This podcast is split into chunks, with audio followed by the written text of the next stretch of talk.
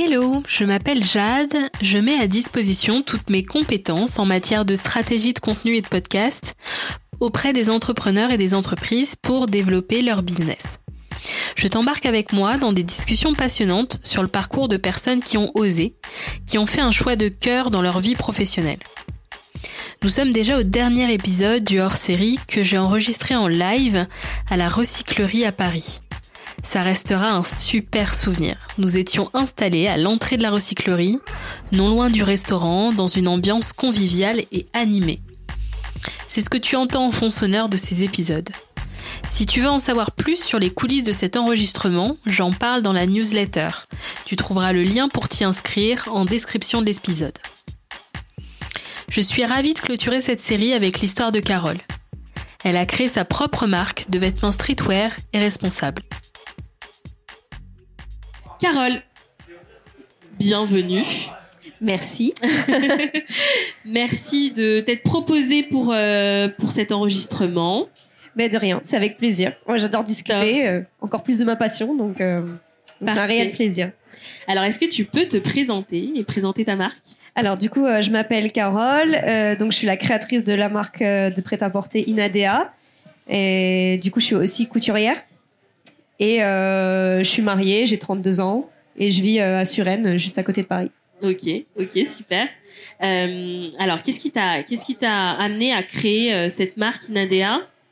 Quel a été le parcours? Alors, bon, mon parcours, enfin, si je reviens un petit peu en arrière, c'est, alors moi, j'ai toujours été passionnée par le milieu de la mode, par l'habillement. c'est ma grand-mère qui m'a appris à coudre quand j'étais adolescente. Euh, donc j'avais toujours eu cette passion du vêtement, euh, de, la, de la couture. Euh, j'ai fait ensuite des études dans le stylisme modélisme. Ok. Et après j'ai travaillé notamment en tant que couturière dans les grandes maisons de couture à Paris, les maisons de luxe. Et après j'ai eu des soucis de santé qui font que j'ai dû un peu arrêter mon métier de couturière. Et j'ai repris en fait mon idée que j'avais Hein, que j'ai toujours eu dans le coin de ma tête euh, de créer ma marque de vêtements. Ça a toujours été euh, mon but euh, ultime. Et en fait, je me suis dit que c'était le bon moment pour, pour la lancer. Et donc voilà, j'ai créé Inadea. Cette idée, elle était là même avant de faire tes études Ouais, elle était là, je pense, depuis que je suis enfin, enfant, adolescente, je dirais tu faisais déjà euh, petite, euh, du coup, parce que tu dis c'est ta grand-mère, c'est ça qui est couturière? Ouais, j'ai appris. Tu, faisais, tu créais déjà des petites choses et tout? Oui, après c'était vraiment des petites choses. Hein. Bah j'ai vraiment appris le B.A.B.A. Euh, je dessinais un petit peu. Enfin, j'étais très créatif en fait. Je, touchais un peu à tout. en dessin, peinture, enfin, j'adorais l'art plastique quand j'étais, j'ai fait option art plastique au bac. j'étais très très créatif. je faisais du théâtre, je chantais. Enfin, vraiment, j'adorais aussi ce milieu artistique. Et j'avais aussi ce côté-là de la mode euh, aussi un petit peu euh, bah, qui sert aussi un peu tous les métiers créatifs. la mode, euh, c'est en lien avec la chanson, la musique, le spectacle, tout ça. Et vraiment, ce, milieu artistique en règle générale, c'était vraiment ce qui m'attirait quand j'étais enfant. Ok. Et de ton expérience, du coup, dans, les, dans les maisons de couture, tu, tu as pu en fait avoir toutes les armes techniques, on va dire, pour euh, créer ton, ton, projet et mettre vie à. Alors, je dirais que du coup, bah, c'était vraiment en termes techniques. Donc, la, la, couture, je dirais que ça, c'est ma zone de confort pour le coup. Dans mon entreprise, euh, c'est ce que je sais mieux faire dans la vie, c'est la couture. Je pense qu'aujourd'hui, je suis arrivée à un, niveau où voilà, je, sais à peu près me débrouiller euh, sur tout. et après, c'est vrai que j'ai pas forcément appris le côté justement un peu plus entrepreneurial et business, qui représente du coup d'avoir une marque dans les maisons de couture, mais euh, enfin.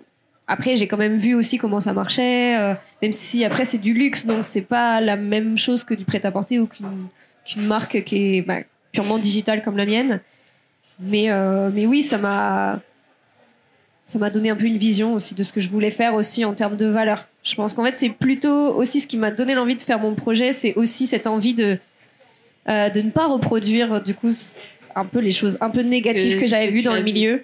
Et vraiment de faire un projet qui me ressemble et qui ressemble surtout à mes valeurs euh, que je ne retrouvais pas toujours dans les endroits où je travaillais. Euh, qui parfois, pour moi, manquaient euh, surtout de bienveillance. Il y avait un côté un peu pression, un peu justement le côté un peu paillette qui, qui, ressort et qui du coup met beaucoup de pression aussi de l'intérieur et qui n'était pas forcément très humain. Et puis aussi, bah, en fait, quand j'étais à l'école ou même que j'ai travaillé, le côté éco-responsable euh, et le côté aussi humain de qui fabrique les vêtements au final derrière dans la production, personne n'en parlait. C'était genre, c'était pas du tout un sujet. Enfin, en fait, limite, c'était secret. On ne savait même pas, même pas où c'était fabriqué. Enfin, j'ai ah travaillé, dans des maisons de couture, j'en ai aucune idée de, de, où c'était fabriqué euh, la production.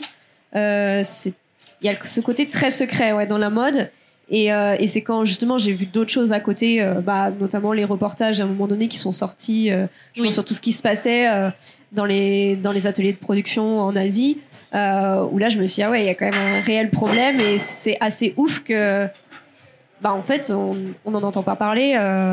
nous-mêmes qui sommes dans le secteur, quoi. Même quand j'étais à l'école, les professeurs, ils en parlaient pas du tout. Enfin, j'ai vraiment une méconnaissance totale de ça. Et donc ça, moi, j'ai plus fait des recherches de mon côté pour en apprendre un peu plus. D'accord. Et euh, c'est là aussi où du coup, euh, ça m'a donné envie de, bah, du coup, de créer une marque responsable. en tout cas, qui avait un impact euh, moindre que ce qui existe dans la mode traditionnelle, on va dire. Tu penses que ça a changé aujourd'hui dans les écoles, ce côté-là? Alors, je crois que dans les écoles de stylisme, ça a un peu changé. Enfin, Quand je regarde un peu ce qui se fait, je sais qu'ils travaillent euh, avec des associations des, des, ou des personnes qui travaillent dans ce milieu. Donc je pense que dans les écoles, ça a changé. Dans les grandes maisons, je ne sais pas trop.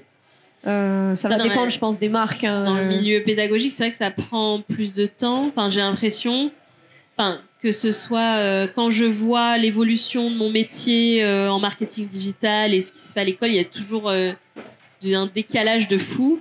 Donc j'imagine que même sur ces sujets-là, il y a souvent des décalages pour que vraiment ça rentre dans un programme euh, en tant que tel et pas juste des options ou des ateliers. Euh. Ouais, après c'est déjà bien qu'on en parle parce que moi quand j'étais à l'école de mode, vraiment c'était pas du tout un sujet quoi. C'est même pas une once, une phrase, rien à ce à ce niveau-là. C'était vraiment en fait la créativité avant tout. C'était euh, le, le, vêtement, la beauté du vêtement, le on parlait surtout des défilés, le, vraiment le enfin, la, finalité en fait. On ne parlait vraiment que de ça. Donc en fait, tout le processus pour en arriver là, c'était. Euh, enfin, on s'en foutait un peu de comment comment c'était fait quoi. C'était euh, du moment que le vêtement c'est le plus beau. Euh, enfin, après ça dépend ce qu'on veut, mais mm. c'était vraiment ça que vraiment on nous apprenait comment comment comment y arriver, mais pas la manière ou les valeurs qu'il y a derrière. Mm. Donc je pense qu'aujourd'hui ça, ça a changé un petit peu dans les écoles. Euh, déjà qu'on en parle des co-responsabilités, déjà c'est ça fait réfléchir, ce qui est toujours euh, une bonne chose. Ah, oui, bien sûr. Après forcément ça met du temps. Euh, ça c'est normal, je pense. Tout processus met du temps. Carrément. Et du coup, comment tu as, démarré ta marque Comment c'était quoi les, les, premières, les toutes premières étapes? Alors, mes premières étapes, alors moi j'ai commencé vraiment, en fait, je me suis mise à travailler à 100% sur le projet en janvier 2020. Euh, j'ai pris mon temps parce que je me suis dit aussi j'ai envie de faire les choses bien. Euh, j'avais envie aussi du coup de comme ça faisait plusieurs années que je travaillais en tant que couturière. Euh, ça faisait longtemps que j'avais pas créé aussi vraiment moi-même euh, dessiné. Donc j'ai voulu aussi me reconnecter un peu à ça, à mon, mon style, ce que j'aimais faire euh, euh, à la base. Et donc j'ai pris ce temps-là, j'ai fait beaucoup beaucoup de recherches en fait. Enfin, j'ai fait des mois de recherche, euh, ben justement aussi sur les, parties, la partie éco-responsable, la manière dont je voulais le faire. Euh, donc je pense qu'il y a un, ça, première étape, c'est un gros travail de recherche. Et c'est vrai qu'au tout début, le plus difficile, c'est euh, c'est de structurer euh, notre travail, parce qu'en mm. fait au début, ben en fait, on est né au début d'un projet, il y a tout à faire c'est vrai que ça, c'était la partie compliquée au départ. C'est que j'avais tendance à m'éparpiller un peu, quoi. Dès que je voyais un sujet qui m'intéressait, j'allais, j'allais le lire et tout ça. Mais en même temps, c'est, ça a nourri ma réflexion. Et puis c'est après, petit à petit, euh, qu'on pose euh, étape par étape. Euh, je crois que j'avais, j'avais aussi euh, travaillé sur un livre aussi, lancer sa marque, tout simplement que j'avais, que j'avais acheté et que j'ai suivi un petit peu. Et puis après, bon, j'ai, moi j'étais pendant l'année du Covid. Donc il y a pas mal aussi de choses qui, qui, ont un peu changé, qui ont pris du retard. Euh, et après, une fois en fait que j'avais mes dessins, que j'avais commencé aussi à faire mes premiers prototypes, euh, la grosse étape ça a été euh, de trouver le fabricant. Mhm. Et bon bah ça, ça va pris du retard à cause du Covid. Et en fait, je suis allée au salon du Made in France en septembre 2020. Et c'est là où j'ai trouvé en fait mes premiers, mon premier fabricant. Enfin, aussi à force de, de discuter. Avec différents partenaires et après de faire des tests. Ça, ça arrive. euh, C'est-à-dire que toi, tu avais fait des prototypes. Et Ouais, j'avais tu- déjà mes premières créas en fait. Enfin, j'avais fait trois pièces. Je, je m'étais dit aussi, je, je pars pas sur une collection de 20 pièces parce que voilà, en fait, euh, tout prend du temps, surtout quand on, on commence seul. Mhm. Donc je me suis dit, je préfère me concentrer sur pas beaucoup de pièces, mais les faire bien. Et donc je suis partie sur trois produits. Euh, et oui, je les ai, je les ai, je les ai créés. Enfin, après, comme je connais aussi euh, la couture, le modélisme, donc j'ai tout fait. Et après, on- et après, je suis allée directement chez les fabricants en disant, bah voilà, moi je veux faire ça, j'ai tel produit, est-ce que vous pouvez le refaire Euh, Donc c'est plus facile aussi d'aller avec de la matière euh, Ouais, et déjà sûr. des produits. C'est sûr. Et euh, comment, euh, du coup, tu as pensé ta marque Euh, Le nom, le concept Est-ce que tu peux nous, nous en parler? Alors le nom, je l'avais déjà depuis des années. Enfin, Ah oui C'est vraiment fait, le projet qui était là. euh, Ouais, je... bah, en fait, le nom, je l'avais trouvé quand j'étais en école de stylisme. Euh, C'était un nom que j'ai trouvé pour une, un projet de, pour une marque de lingerie, Ok. donc très féminin. Euh, et ensuite, après les autres étapes, bah, les dessins, c'est pareil au niveau du style. J'ai repris un peu ma collection de fin d'année que j'avais fait en, en école de stylisme. Ok. Et après- déjà style streetwear, etc. Ouais. Ok. Euh, en fait, mon projet de fin d'année euh, de, de, de mon diplôme de styliste, c'était j'avais mixé en fait le, le streetwear et la lingerie. Ok. euh, pour en fait prouver que c'était possible d'être de s'habiller streetwear en étant féminine parce que après voilà c'était en 2013 ça remonte à... Ah mince. Re- Remets-le. Problème de micro. J'aurais pas dû le laisser allumer mais Ah. Euh, du coup je disais Oui, euh, que de- oui j'avais t'avais ce projet-là euh, Ouais, j'avais-. Parce que bah, en 2013, enfin, moi je m'habillais déjà streetwear, c'était un milieu que, que j'aimais bien. Je faisais beaucoup de danse, je faisais du hip-hop, je faisais du Ah, raga. J'ai, grandi aussi avec MTV, euh, Châteauret. Donc euh, c'était un style que j'aimais beaucoup. Mais euh, à ce moment-là en France, euh, enfin après moi je vivais en province.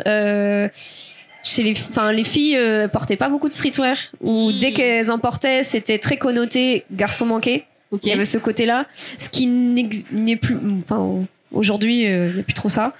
Mais euh, donc en fait, j'avais vraiment ce, ce côté-là de vouloir montrer que c'est possible d'être habillé en streetwear avec des suites, euh, des suites à capuche et tout ça, mais en étant féminine, que ça voulait Mm. pas dire qu'on était garçon manqué. Donc j'avais fait un peu ce parallèle-là, mais qui euh, à l'époque euh, était pas.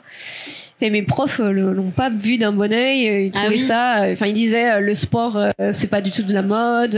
Enfin. Vraiment, c'est ça n'a rien à voir.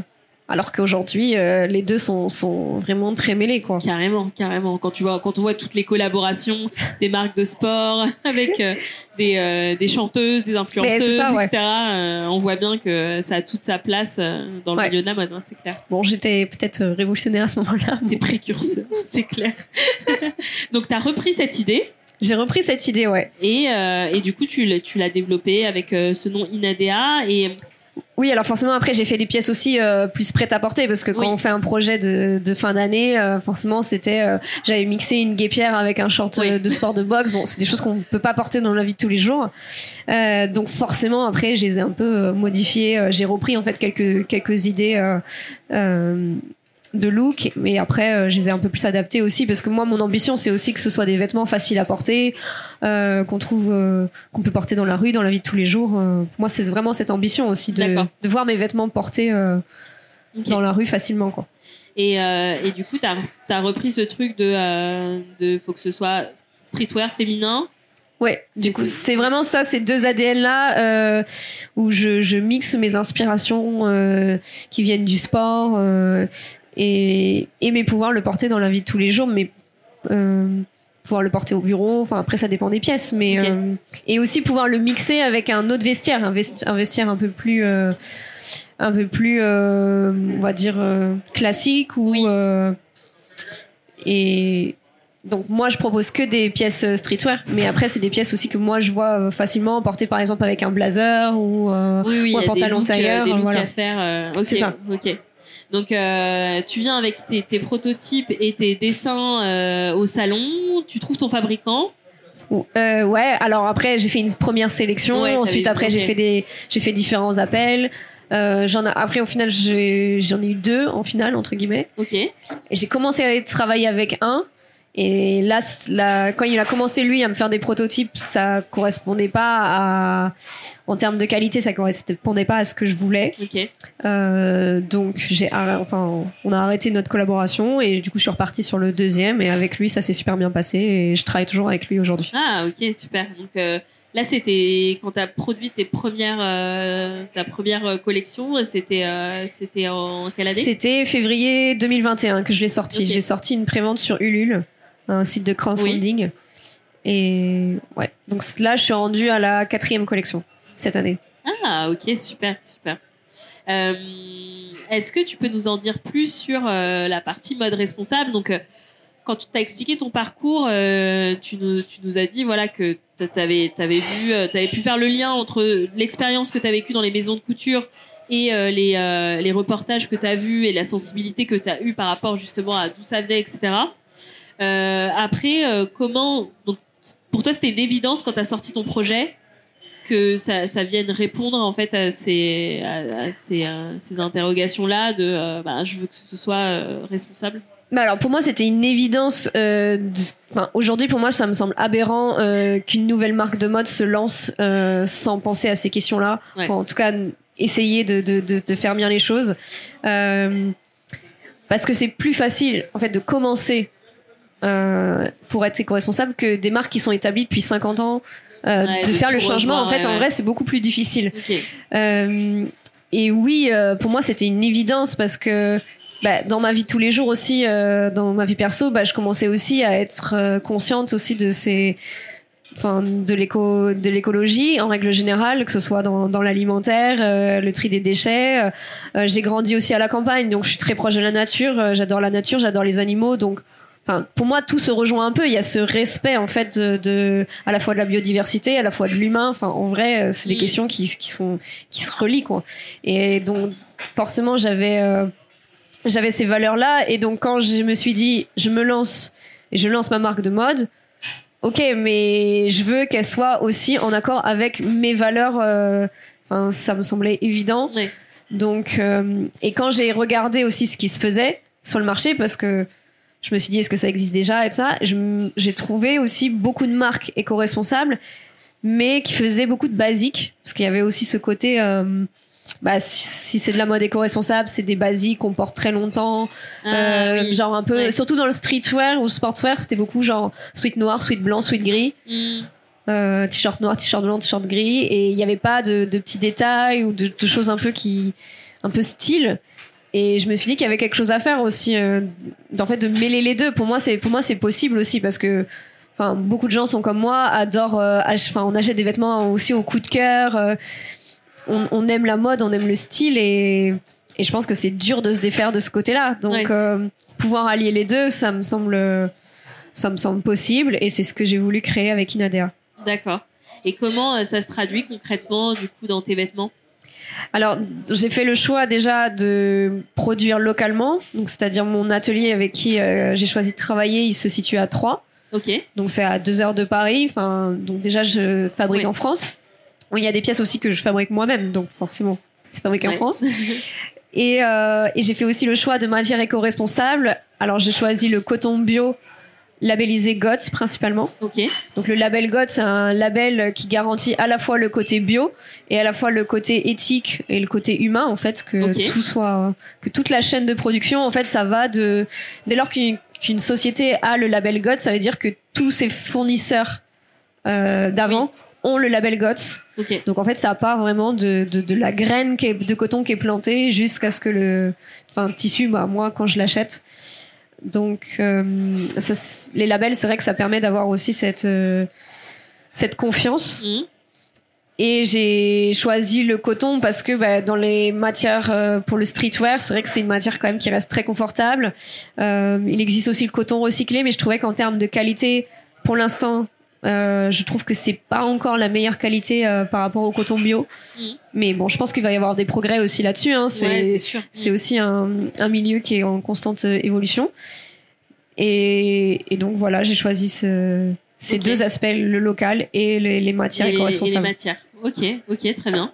Est-ce que tu peux nous parler des défis, des challenges que tu as eus ou que tu es en train de vivre ou que tu vois arriver? Alors, bah, déjà, le premier défi que c'est, enfin, on va dire par le passé, c'était déjà de, de, lancer la première collection. En vrai, ça a été un vrai défi, surtout en période Covid. Euh, parce qu'il y a énormément d'aspects, euh, justement tout le prototypage, trouver les fabricants, ça, ça a été, en vrai, rien que ça, c'était déjà un gros, un gros défi. Okay. Et ensuite, euh, maintenant que du coup j'existe depuis euh, depuis deux trois ans, euh, le défi c'est la visibilité. En vrai, c'est de montrer sa, sa marque à un maximum de gens parce que je pense que la clé elle est elle est là. Et et aussi de durer dans le temps. Parce que forcément, une marque de mode, ça demande un énorme investissement financier. Mmh. quand je produis, quand je crée, forcément, j'investis beaucoup. Donc, euh, même si je fais des ventes, enfin, pour l'instant, c'est encore dur de faire des ventes assez suffisantes pour pouvoir euh, pallier à ces charges-là.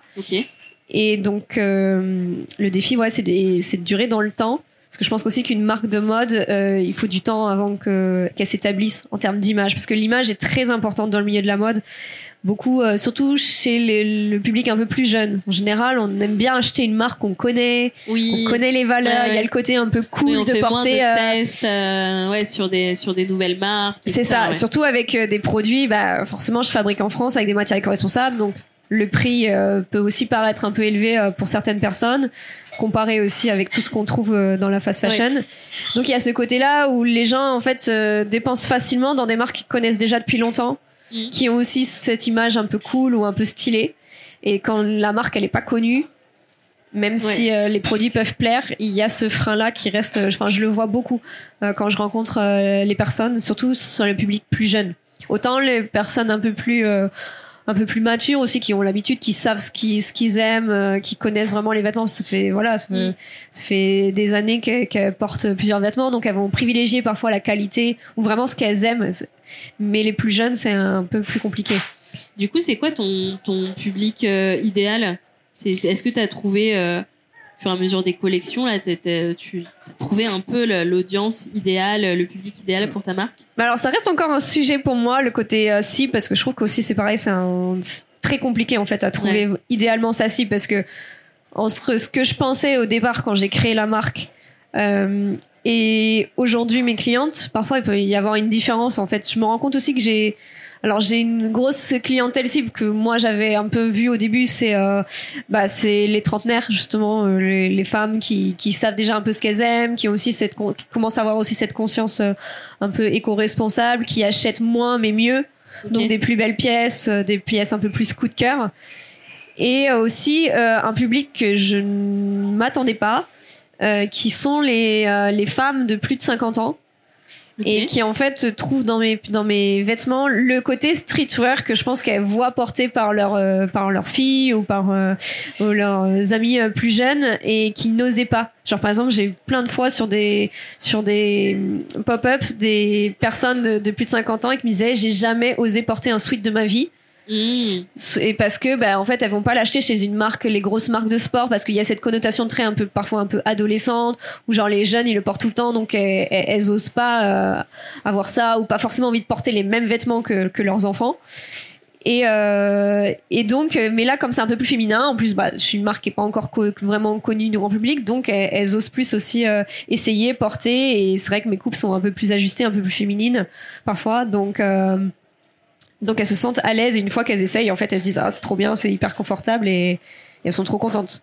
Donc, ok, euh, ok. Et donc tu ouais, tu découvres euh, Oui, c'est ça. je pense qu'en fait, on affine au fur et à hein. mesure. Bah oui, c'est avec l'expérience. C'est comme il y a, y a, des pièces que, que j'ai fabriquées ou que j'ai créées. Bah maintenant, j'arrive au fur et à mesure des collections, j'arrive aussi un peu plus à, à voir ce qui plaît. C'est un travail, je pense, qui qui qui ouais, qui se fait au fur et à mesure des collections. Carrément, carrément. Et sur la partie euh, visibilité, justement, quand tu l'as lancé, est-ce que euh, c'était quelque chose que toi tu maîtrisais? Est-ce que tu t'es fait aider? Comment ça s'est passé? Alors non, je maîtrisais pas du tout hein, parce que moi du coup je suis plus sur euh, bah, sur la couture, sur le côté technique. Autant je connaissais le milieu, mais le côté commercial, marketing, pas du tout. Euh, et en plus, j'ai pas beaucoup de personnes dans mon entourage qui, qui travaillent dans ce milieu-là. D'accord. Donc, ça a été aussi compliqué euh, de trouver des personnes pour m'aider.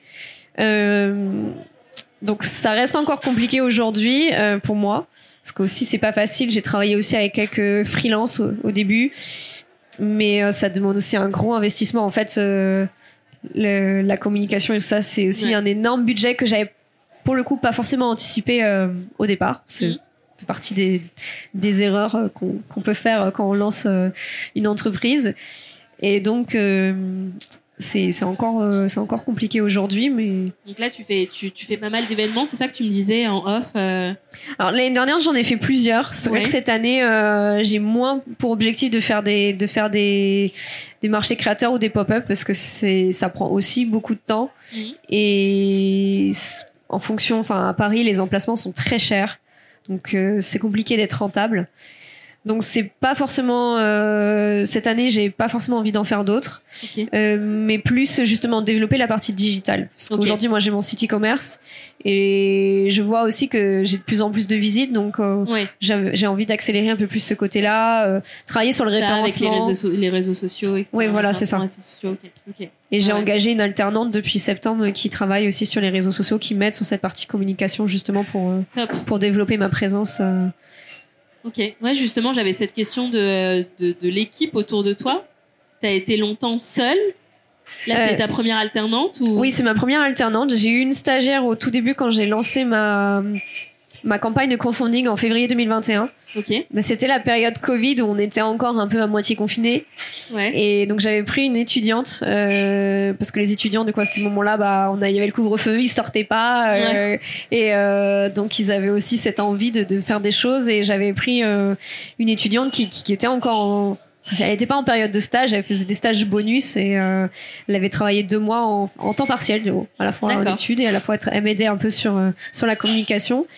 Et là, oui, euh, j'ai pris une alternante depuis septembre. euh, du coup, elle est pendant un an avec moi. Donc, ça se termine au, au mois d'août. Et je pense que par, après, je prendrai aussi d'autres stagiaires euh, pour m'aider.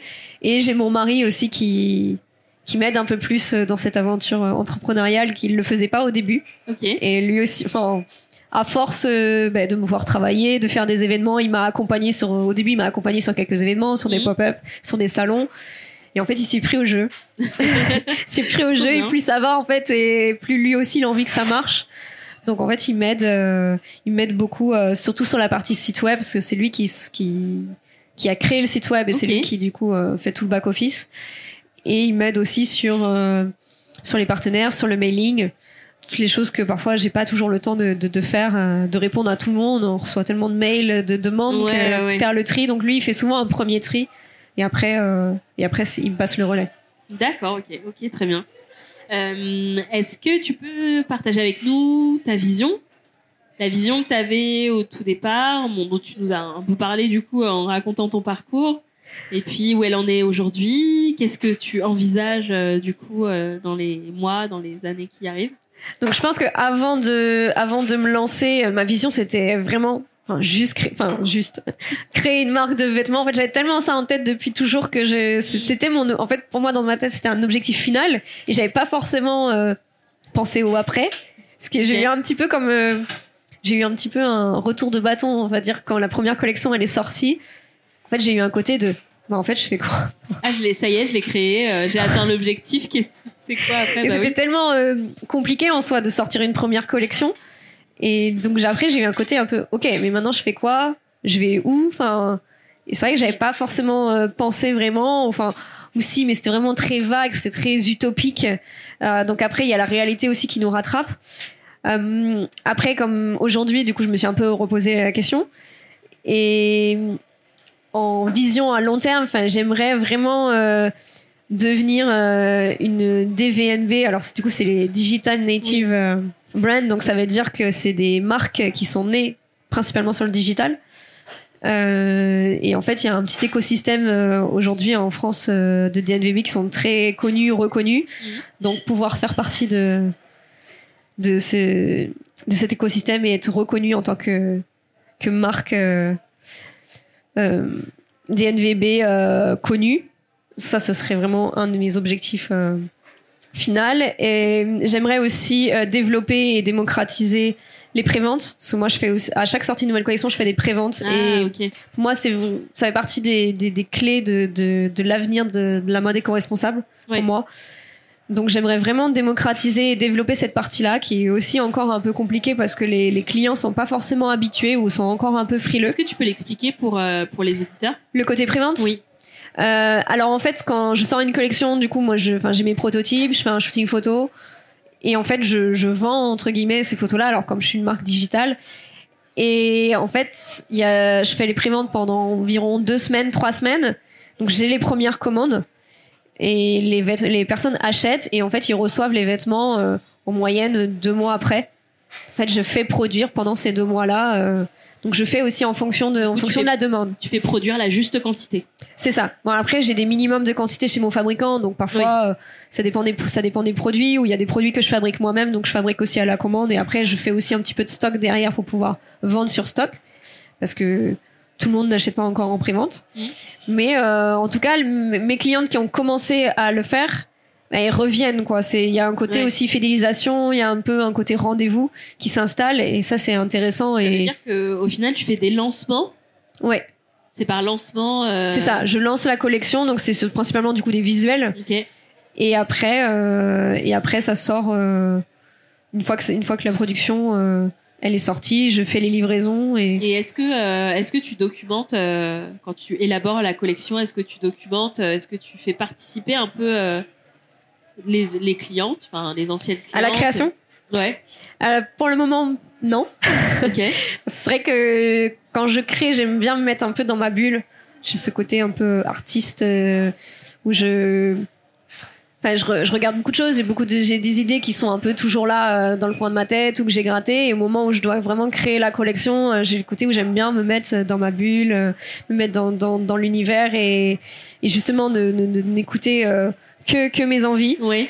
Euh, après, je pense que ça peut être une idée euh, de le- maintenant que j'ai aussi un peu une base, que j'ai déjà Oui. des produits, que je vois aussi ce qui plaît un peu plus. Donc, je pense que je pense que je pourrais le faire à l'avenir. Euh, par exemple, j'avais l'idée, euh, comme on, on c'est vrai que c'est un sujet où on en a beaucoup parlé, de faire de la co-création, des choses comme ça.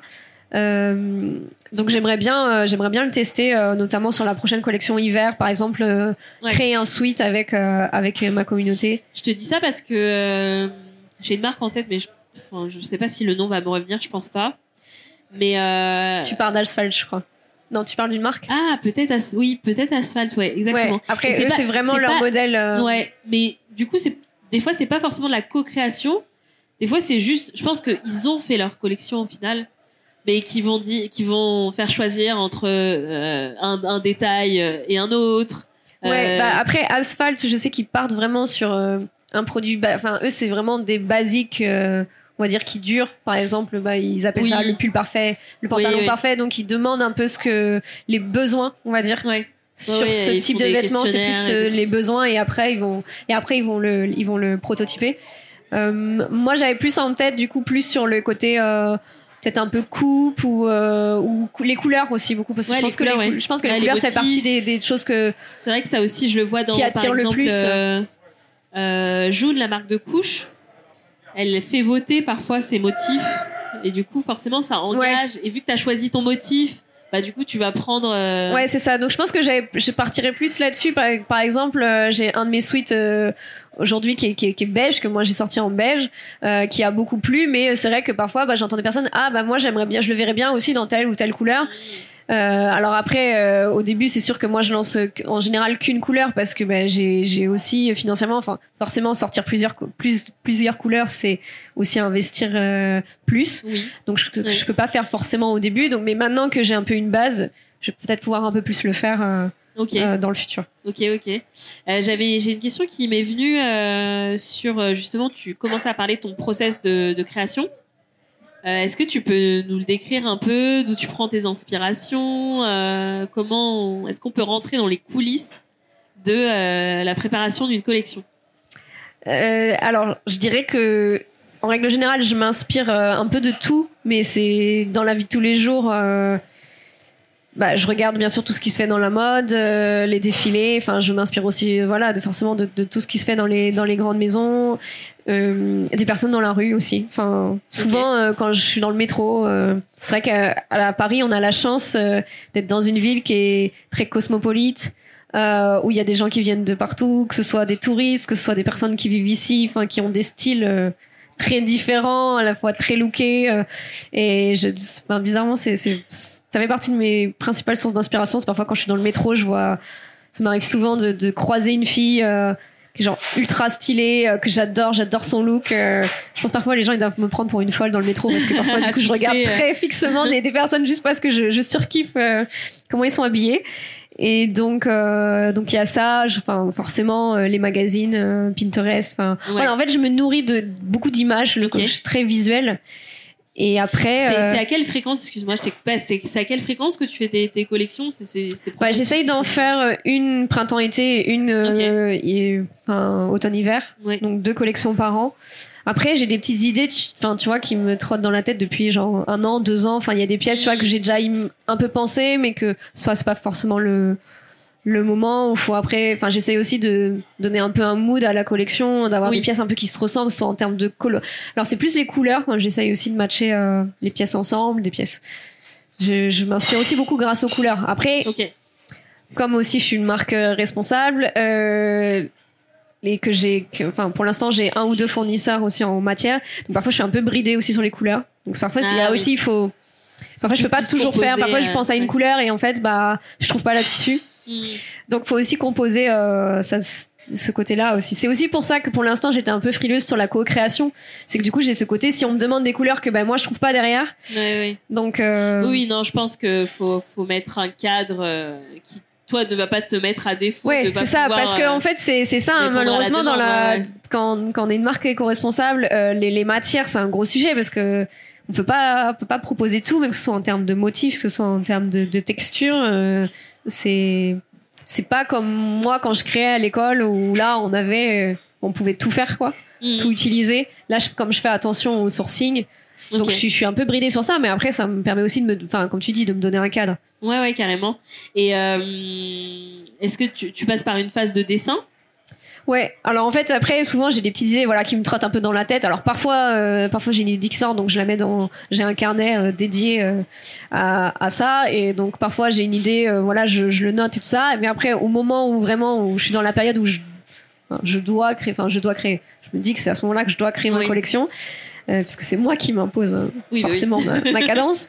Euh, du coup, soit je reprends voilà des idées que j'avais déjà un peu en tête, euh, mais vraiment je me pose. Alors ça dépend de combien de temps j'ai, mais souvent c'est une semaine ou deux. Par exemple, ma collection d'été l'année dernière, euh, j'avais eu du mal en fait à, à, me poser pour la créer parce que parce que c'était ma première année. j'avais déjà fait voilà une première année d'entrepreneuriat et donc j'avais plein de sujets à côté. C'était très compliqué. J'arrivais plus à me poser pour créer. Et en fait ce que j'ai fait c'est que je j'ai loué euh, un appartement pendant une semaine à Biarritz et je suis partie toute seule. Et en fait j'ai j'ai enfin j'ai coupé tout Ouais, t'as dû, as dû créer en fait euh, l'environnement propice à la création. C'est ça, parce qu'en fait j'arrivais plus à me poser. Euh, en plus, euh, on sortait aussi des confinements et tout ça, donc j'avais ce côté un peu anxiogène en étant chez moi. j'arrivais plus à me sentir, à me sentir à l'aise. C'est ça aussi en fait quand on crée, il y a le côté. moi, j'ai besoin un peu de me sentir libre dans ma tête, c'est-à-dire sans pression, sans stress, sans penser au, sans penser à l'argent, sans penser à combien ça va coûter. Et ça, c'est pas toujours facile de le faire au quotidien quand, quand on est entrepreneur. Ouais, non, c'est clair. Quand on est dans des métiers créatifs, hein, je sais que ce que tu dis, je, je le fais aussi régulièrement. Euh, surtout quand il y a les enfants, etc. c'est ça. la vie de famille euh, euh, avec, et ben, il y a des moments où euh, ben, il y a tellement d'autres de, de, pressions aussi. Il y a la pression financière, il y ouais. y a beaucoup de pression. Euh, et il faut recréer justement cet environnement euh, de créativité pour laisser la place euh, aux idées. Euh, ouais, puis alors moi, plus j'ai de pression et moins j'arrive à créer. Ah bah oui, mais je pense que tu n'es pas la seule. Du coup, c'est ça aussi quand on parle de co-création, bah, parfois il y a ce côté aussi un peu pression parce que du coup, je me mets à réfléchir. Euh, si je me mets à trop réfléchir, genre qu'est-ce que les gens veulent, qu'est-ce qui va plaire. oui, mais ça, ça va coûter. Ça. En ouais, fait, ça me, ouais. ça me, ça me bloque totalement et et donc c'est aussi pour ça que c'est plus facile pour moi de, de créer euh, vraiment en pensant sur le moment, en pensant qu'à moi, qu'à ce que j'ai envie, parce que bah, c'est comme ça que j'arrive en fait à libérer aussi, euh, à libérer ma créativité et à faire euh, et à voilà. Donc c'est c'est pas facile aussi de, de, gérer cette ambivalence un peu de, de, faire des choses qui plaisent et en même temps qui, qui, me correspondent. Mm. Moi, ce, que, ce à quoi je pensais en fait par rapport à, l'implication de la communauté, c'était plus dans un objectif de communication. Euh, et euh, parce que plus les personnes sont impliquées, plus elles sont impliquées aussi dans l'achat. Et c'est-à-dire que si, as, si toi, tu as déjà, c'est en fin de création, et tu sais déjà les choses, et en fait, tu proposes des options, mais au final, tu les as déjà pensées, tu vois. Ouais, je vois ce que tu veux dire. En fait, c'était pas un truc de co-création, c'est un. Oui, mais je pense que si, si je le fais, euh, si je le fais demain, ce sera, ce sera un peu comme ça. C'est ça, c'est, c'est, du coup, il y a différentes options que toi, tu as déjà pensé, que tu sais, c'est déjà faisable, etc., etc.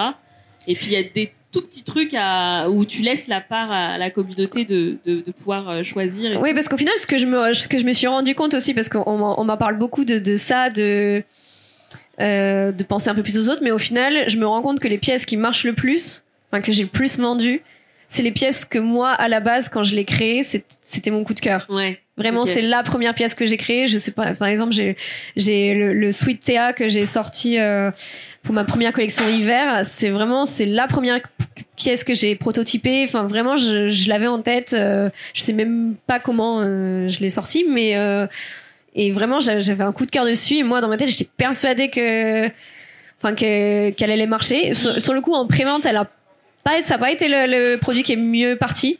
Mais finalement, c'est le produit qui, sur le site web, euh, marche mieux, que, que je vends en fait régulièrement. Donc là, actuellement, il est, du coup, il est en rupture de stock. Mm.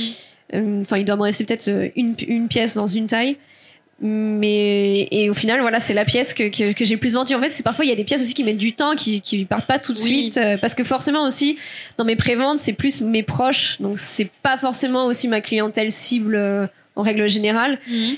Euh, donc euh, c'est plus le sur le après que je vois au, fil du temps les pièces vraiment qui marchent vraiment du bien. recul du coup pour, euh, pour, voir ce qui marche et tout. Ok. Il y a des pièces qui se sont pas vendues la première année. J'ai aussi une de mes premières pièces, un crop top rouge que par exemple sur Ulule quand je l'ai lancé j'ai fait quasiment aucune vente sur ce produit-là et dans ma tête je me suis dit euh, je vais avoir du stock euh, je vais avoir du stock je vais jamais réussir à le vendre et quand je l'ai mis euh, dans des pop-up ou euh, notamment il était en dépôt vente à, à Lille dans une grosse boutique bah en fait quasiment tout est parti là-bas quoi et oui, parce que aussi, je pense que c'est pas forcément les mêmes publics. C'est ça. Que tu Donc en, fait, je pense que, je pense qu'aussi on, on, peut trouver en fait dans la mode, enfin, les goûts et les couleurs ils sont, sont, sont, vastes, donc euh, je pense qu'on peut trouver un public pour, pour tout.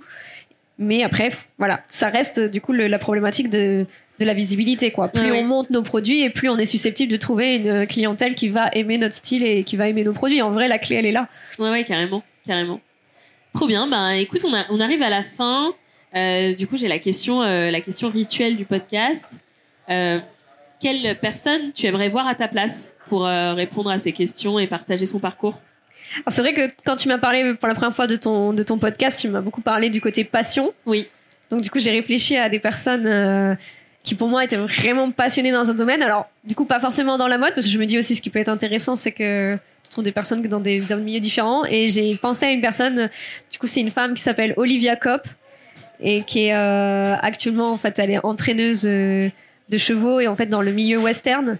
en fait, elle a été championne de reining euh, en France, donc qui est la discipline, on va dire, euh, phare dans ce milieu. Et donc c'est une sportive professionnelle euh, et plus aujourd'hui, du coup, elle, elle travaille, elle est, elle est à la, enfin, elle travaille en collaboration dans un centre équestre et, et voilà, alors c'est en Loire-Atlantique. Ok. Et voilà. Et je pense que c'est quelqu'un de passionné, que ça peut être intéressant de d'interviewer. Et en plus, je vais découvrir vraiment quelque chose voilà, que en plus, tu vas découvrir un nouveau milieu. Tout. Donc c'est parfait. Non, non, mais super. Merci beaucoup.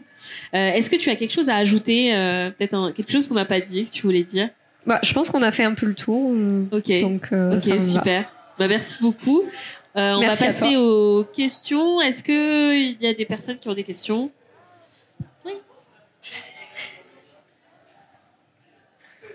Bonjour. Bonjour. Euh, j'aurais une question. Avez-vous déjà pensé à faire une collaboration avec une autre marque? Et euh, oui. Euh, collaboration en création ou, ou genre en, termes de communication En création avec des petites marques, des marques de créateurs, des ateliers de création en général. Ah.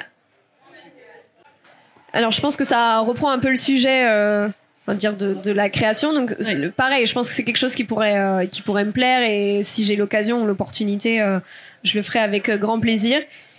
Après, moi je vois ça plus comme si je le fais, je pense que ce sera par une rencontre ou un coup de cœur avec quelqu'un genre par exemple voilà je rencontre par hasard quelqu'un avec qui ça mm. match vraiment et qu'on a des univers aussi un peu qui à la fois se ressemblent et en même temps aussi qui sont un peu différents parce que le, le, principe aussi d'avoir une collaboration intéressante, c'est aussi d'avoir parfois des univers un peu différents. Il faut pas que ça se cannibalise, quoi. Donc c'est vrai que pour le moment, j'ai pas, euh, en tout cas, j'ai pas eu ce, ce déclic-là de, d'avoir ce côté ah ouais, j'ai trop envie de collaborer avec toi.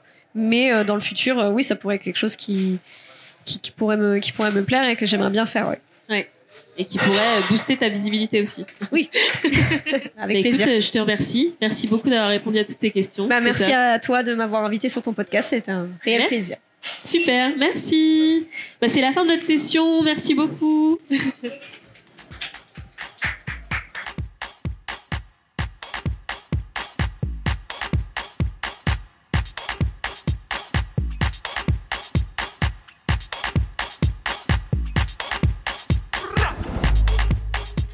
J'espère que cet épisode t'a plu. J'ai personnellement adoré comment Carole a transformé une passion en métier, puis en projet entrepreneurial. Si tu veux découvrir son travail, tu peux te rendre sur son site internet inadea.fr et sur son compte Instagram inadea-fr. Nous clôturons cette hors-série. J'espère que cela t'a plu sache que je peux aussi intervenir sur ton événement et animer une émission live pour connecter avec ton audience à distance et prolonger l'expérience post-événement. Tu peux me contacter sur mon LinkedIn, Jade Tonga, sur mon Instagram, Jade EMPWR ou tout simplement par email jade.tonga.empwr.io. Je te mets tout ça dans la description. Merci encore à Cynthia de Wislow pour sa confiance. Si tu as aimé cet épisode, abonne-toi vite pour être averti de la sortie des prochains. Je t'invite chaleureusement à nous laisser une note de 5 dans les avis Apple Podcast et Spotify et surtout à me faire un feedback pour m'aider à améliorer le podcast. Tu peux également partager l'épisode autour de toi et qui sait, il changera peut-être la vie ne serait-ce que d'une personne. À bientôt!